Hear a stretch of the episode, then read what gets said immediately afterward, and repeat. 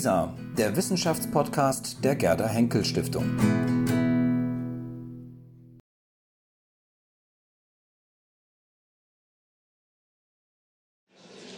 Herzlich willkommen. Sie müssen schon kurz mal ruhig sein. Herzlich, willk herzlich willkommen zum Salon Sophie Charlotte. Herzlich willkommen, meine sehr verehrten Damen und Herren. Ich fange jetzt nicht an, von den Abgeordneten und den Staatssekretären alle Ehrengäste zu begrüßen, denn ich fasse sie alle zusammen als Freundinnen und Freunde des Salons Sophie Charlotte und dieser Akademie, nenne aber ganz besonders Frau Kühnen von der Gerda Henkel Stiftung und Frank Suder und Frau Bienbeck von der Fritz Thyssen Stiftung, denn ohne die gäbe es vieles von dem, was man heute erleben kann, nicht. Also Sie alle miteinander.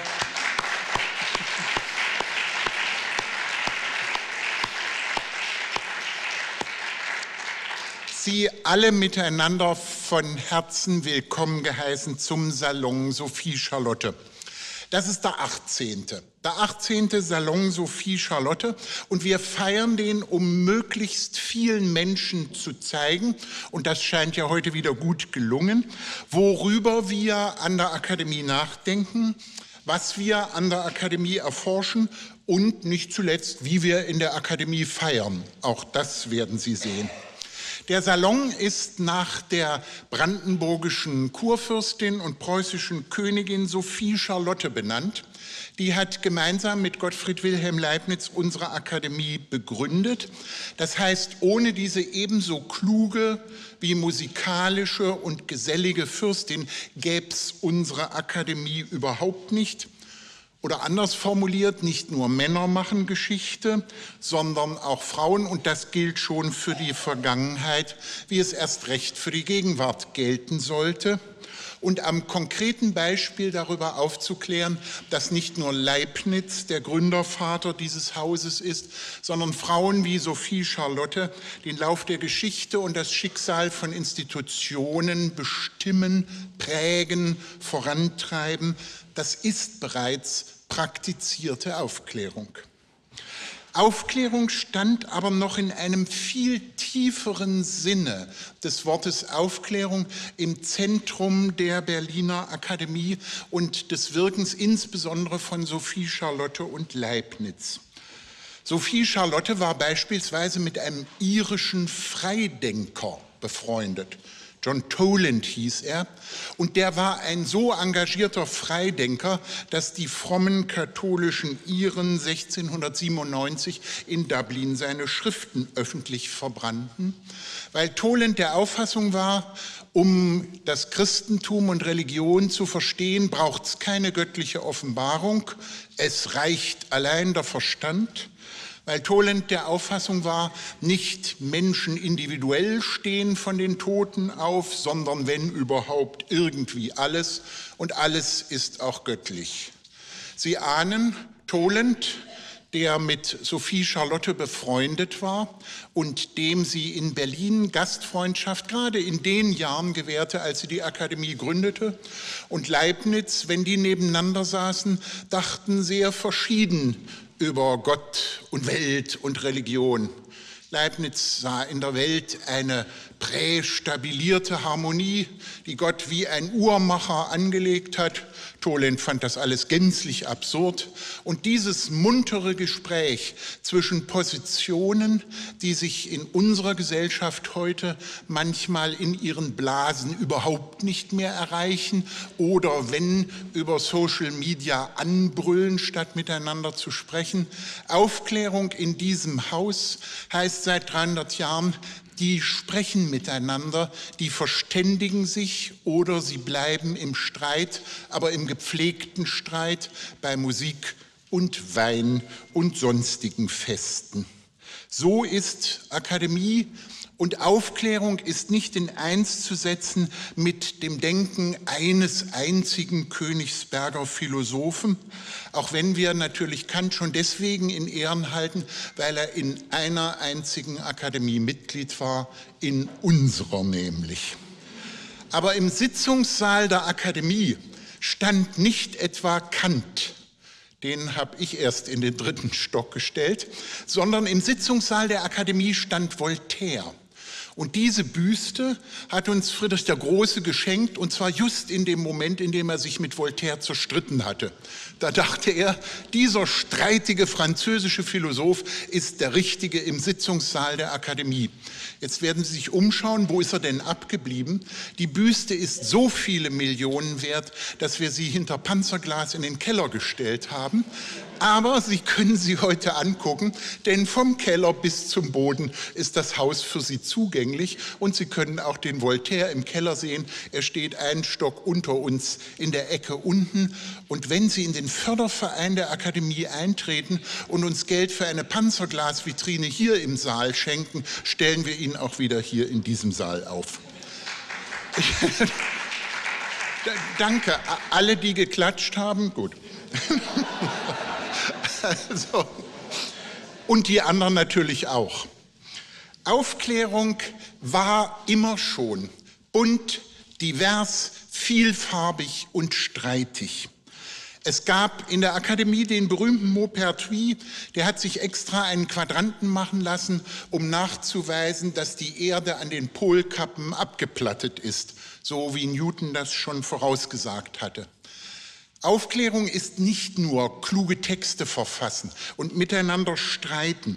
Aufklärung ist auch messen, eindeutig dokumentieren. Aufklärung kann Statistik sein. Aufklärung kann abbilden und zeigen bedeuten. Aufklärung hatte schon im 18. Jahrhundert etwas mit Alltag und Lebenspraxis zu tun.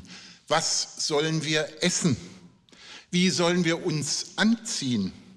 In welchem politischen System wollen wir eigentlich miteinander leben? Und alle diese Fragen kann man nicht ein für alle Mal beantworten, dann sehen wir sehr merkwürdig angezogen aus.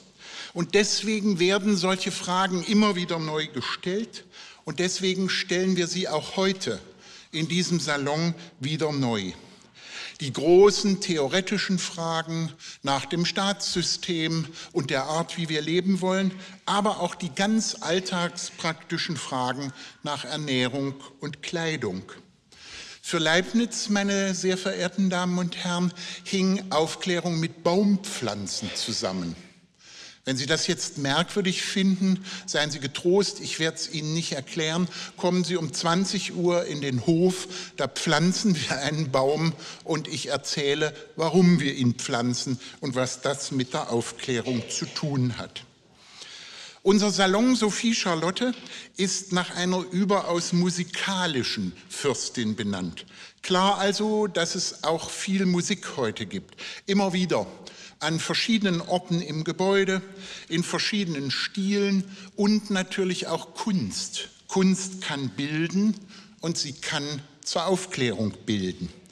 Und Sie finden im Programm unendlich jedenfalls fast unendlich viele Veranstaltungen, so viele, dass man sie gar nicht alle besuchen kann. Und wenn Sie jetzt in Melancholie verfallen, dass Sie nicht alles besuchen können, und das schon zum Beginn der Veranstaltung, kann ich Sie trösten, die Gerda Henkel Stiftung hat ein wunderbares Wissenschaftsportal, das heißt LISA. Und LISA nimmt vieles auf und wenn Sie etwas sehen wollen, was Sie nicht besuchen konnten, oder auch das soll es ja geben, etwas noch einmal sehen wollen, weil es gar zu schön war, bei Lisa auf dem Portal ist es zu finden. Und damit bin ich nun noch einmal bei dem Dank. Der Gerda Henkel Stiftung habe ich schon gedankt. Andreas Bayer, dem Kuratoriumsvorsitzenden stellvertretend, habe ich noch nicht gedankt. Das tue ich gern. Sie können ihn nachher oben erleben. Frau Kühnen habe ich schon gedankt und der Thyssen-Stiftung, ich tue das gern noch einmal. Denn dass wir diesen wunderbaren Salon feiern können, das verdanken wir der Tatsache, dass die beiden Stiftungen uns nicht nur finanziell unterstützen, sondern mit Ratschlägen zu Themen und aus ihren Förderprojekten, das werden Sie heute erleben, spannenden Personen. Und wenn es sich fügt, dass diese spannenden Personen dann gar noch Mitglieder oder Mitarbeitende dieser Akademie sind, dann kommt alles so zusammen, wie man es sich nur wünschen kann. Ganz, ganz herzlichen Dank aber auch unserem Förderverein, dem Collegium Pro Academia und wenn Sie noch nicht Mitglied dieses Fördervereins sind und diese Veranstaltung so fanden, dass sie auch noch ein 19. Mal stattfinden sollte, dann treten Sie doch in den Förderverein ein, Collegium Pro Academia und wir freuen uns und können noch mehr Veranstaltungen anbieten. Nächstes Jahr ist vielleicht der Platz da wieder frei und wir können ihn auch bespielen. Das, Herr Hillemeyer, der jetzt gerade applaudiert hat, ist der Vorsitzende des Fördervereins und Sie bekommen von ihm persönlich einen Applaus, wenn Sie eintreten.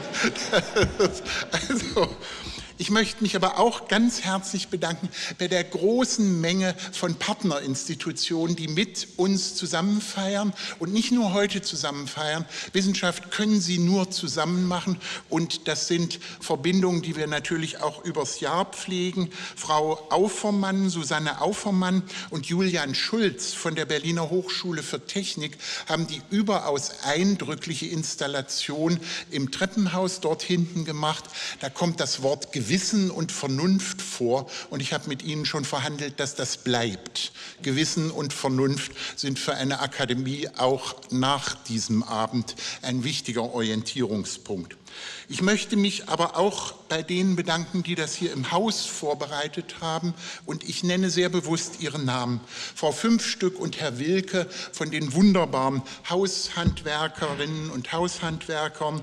Ähm, Herr Lubomirski für die ganze Technik, dass wir uns hier verstehen können. Und Frau Postatny vom Veranstaltungszentrum. Aber alles das gäbe es nicht, wenn unsere Presse- und Öffentlichkeitsarbeit nicht ein ganzes Jahr daran gearbeitet hätte, Marta Dopiralski, Lukas Beichler, Franziska Urban, Simon Rehbohm, Andrea Schulz-Thom und viele, viele andere hier im Haus. Und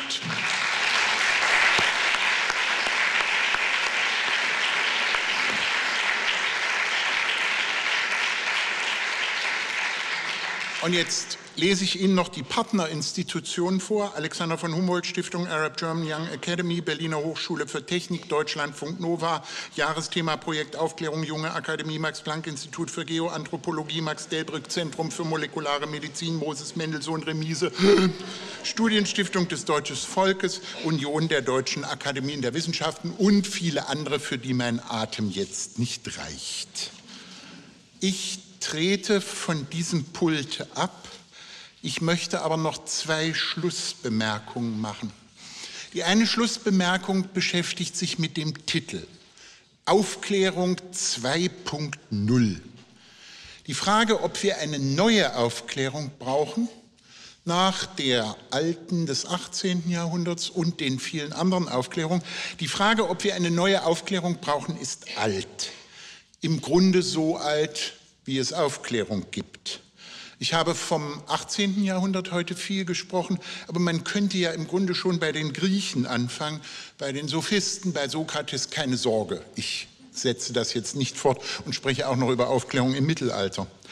Aufklärung 25.0 oder Aufklärung 50.0, man könnte mal untersuchen, wie viele neue Aufklärungsbewegungen es gegeben hat, würde aber vermutlich keinen Konsens über die Zahl erzielen können.